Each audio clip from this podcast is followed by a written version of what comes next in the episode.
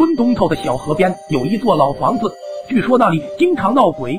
村里的小程就曾在那里睡了一回鬼床。有一年夏天的晚上，天很热，村东头小河边的老房子附近反倒很凉快，村里的人都不敢去那里乘凉。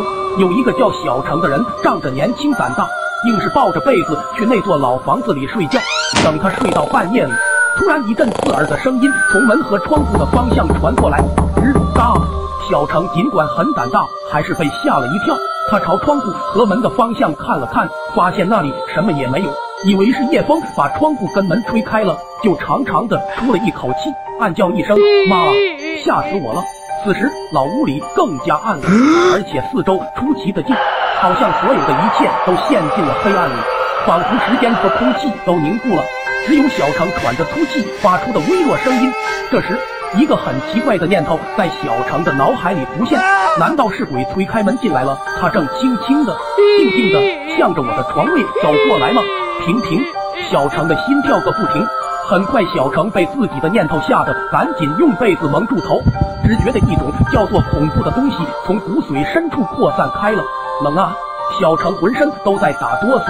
更可怕的是，盖在小程身上的被子居然莫名其妙的从他身上飞落在地板上，借着从窗户口流进来微弱的月光，小程看到眼前有一个突有突无的人影子朝他扑过来，并发出幽幽怨怨的声音：“你睡的是我的床，你快离开我的床！你啊啊！”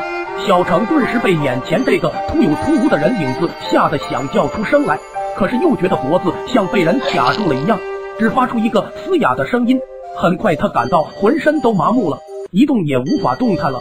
就在那个突有突无的人影子快要扑倒他身上，突然屋外咔嚓一声惊雷炸响，紧接着一道猛烈的闪电如同是一把利剑划破天空。他再去看那个突有突无的人影子，发现他突然不见了。而这时他已经被刚才看到的可怕一幕吓得浑身冷汗直淌，他宁愿相信刚才看到可怕的一幕是幻觉。也不愿相信这是真的，吓得他连忙撒腿就跑。从那以后，再也没人敢去哪里乘凉了。